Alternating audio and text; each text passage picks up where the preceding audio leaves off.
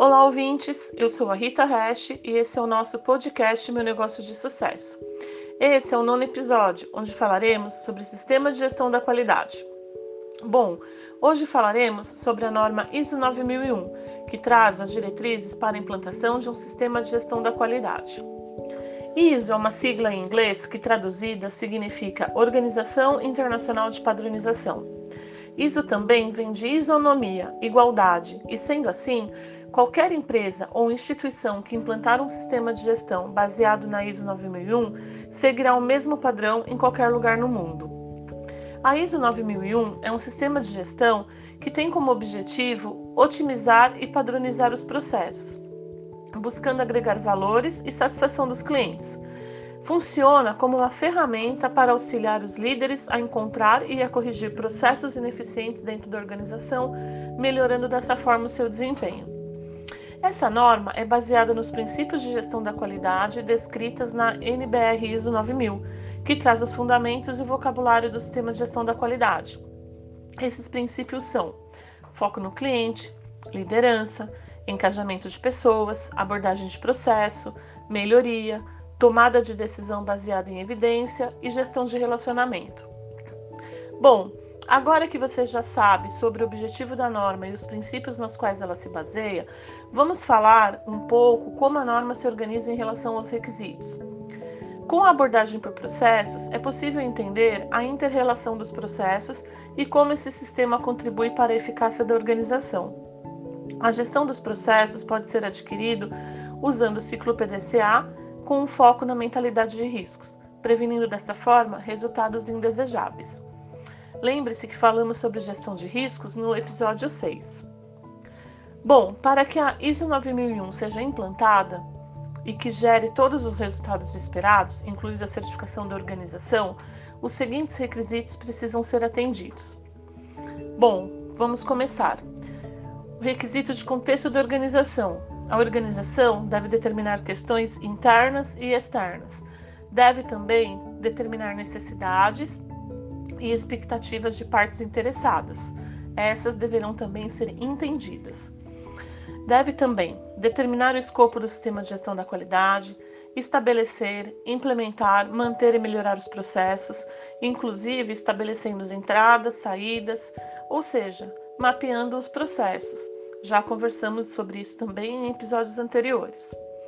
Deve também demonstrar liderança e comprometimento em relação aos itens da gestão da qualidade.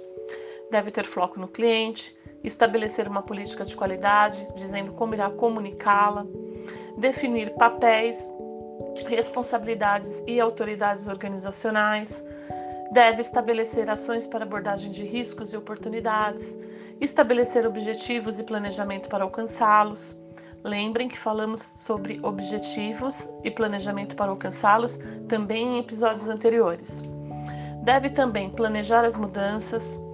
A organização deverá também determinar e prover recursos para implementação, manutenção e melhoria do sistema da qualidade, e esses recursos, eles podem incluir pessoas, infraestrutura, ambiente, recursos de monitoramento e medição, entre outros. Devem ser estabelecidos também competências, conscientização e devem ser determinadas as comunicações internas e externas. Toda informação deve ser documentada e controlada, assim como os registros obtidos nos processos. A norma traz como requisitos também o planejamento e os controles operacionais. Devem também ser definidos requisitos para produtos, serviços, comunicação com os clientes, realização de análises críticas comerciais, inclusive quando houver mudanças devem ser estabelecidos, implementados e mantidos um processo para projeto e desenvolvimento, quando for aplicável. Todos os processos providos externamente, eles devem ser controlados. Deve também implementar controles de produção e prestação de serviços, levando em consideração identificação e rastreabilidade, propriedade dos clientes, preservação, atividades pós-entregas e controle de mudanças. A norma traz como requisito o controle sobre as saídas não conformes, também avaliação de desempenho e satisfação dos clientes, a realização de auditorias internas, análise crítica da direção e a promoção de melhorias, inclusive agindo sobre as não conformidades e tomando ações corretivas necessárias. Bom, nós poderíamos ficar horas falando sobre a norma e a sua estrutura, mas o nosso objetivo é explicar de forma sucinta como estudá-la e aplicá-la.